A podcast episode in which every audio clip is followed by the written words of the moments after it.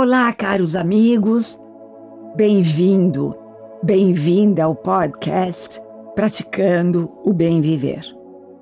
Eu sou Márcia De Luca, compartilhando semanalmente aqui episódios sobre variados temas ligados a yoga, meditação e ayurveda, sempre inspirando você a trilhar os caminhos do bem viver.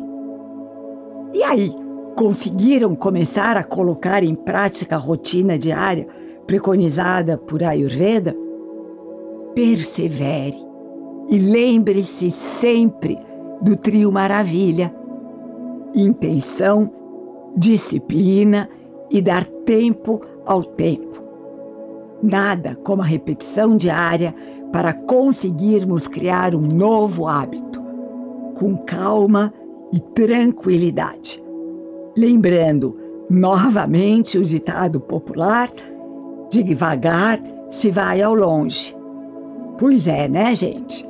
Vamos observar então essa sabedoria popular. O café da manhã para Ayurveda deve ser leve nos meses mais quentes e mais substancioso nos meses mais frios.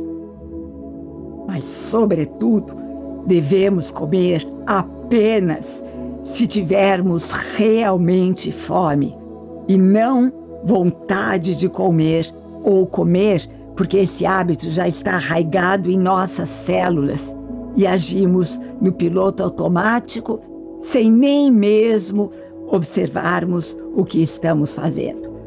Lembra que crescemos ouvindo que o café da manhã é a principal refeição do dia. Para a Ayurveda, isso não confere. As pessoas de constituição vata e pita podem comer mais, mas quem é cafa poderia muito bem passar sem o café da manhã.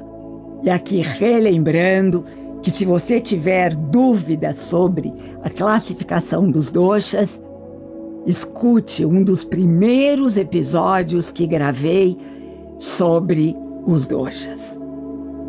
O período do café da manhã é regido por Kafa, lembra? Vimos isso no episódio da semana passada. E, portanto, isso tende a agravar o dosha Kafa.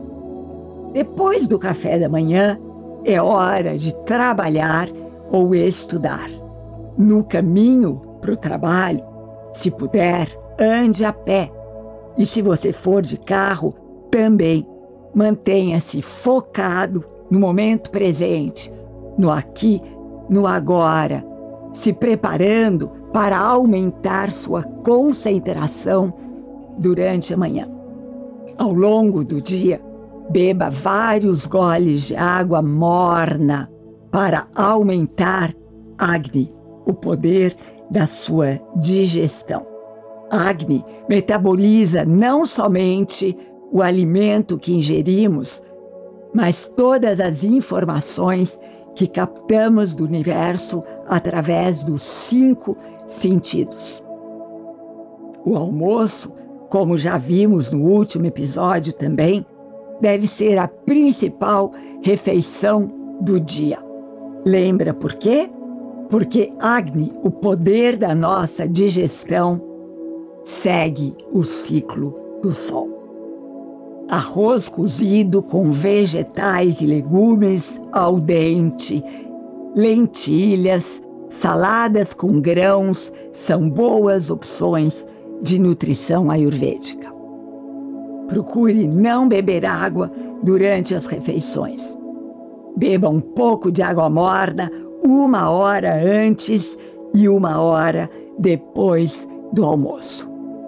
Mantenha sua postura de rei, de rainha com a coluna ereta enquanto come, prestando atenção na comida. Minimize conversas, olhar no celular, ver televisão e no final agradeça pelo alimento. Já o jantar deve ser muito leve e o mais cedo possível. Aprendi com meus mestres indianos que o ser humano não deveria comer nada sólido após o pôr do sol. Caminhe durante 15 minutos após o jantar e vá dormir no mínimo duas horas depois de ter comido. Antes de se deitar, leia um pouco se quiser. Um copo de leite morno com gengibre, cardamomo, cúrcuma e noz moscada é uma boa pedida. Você pode optar por leite de amêndoas ou leite de aveia. Faça alguns minutos de meditação, observe sua respiração por vários ciclos, procure aquietar a mente sem pensar em problemas, compromissos do dia seguinte. Apague a luz do quarto, acenda velas e use aromaterapia. Óleo essencial de lavanda que promove uma noite tranquila de sono, é uma excelente pedida. E lembre-se de ir para a cama antes das 22 horas para entrar no período pita já dormindo e dessa maneira se beneficiar com o rejuvenescimento celular.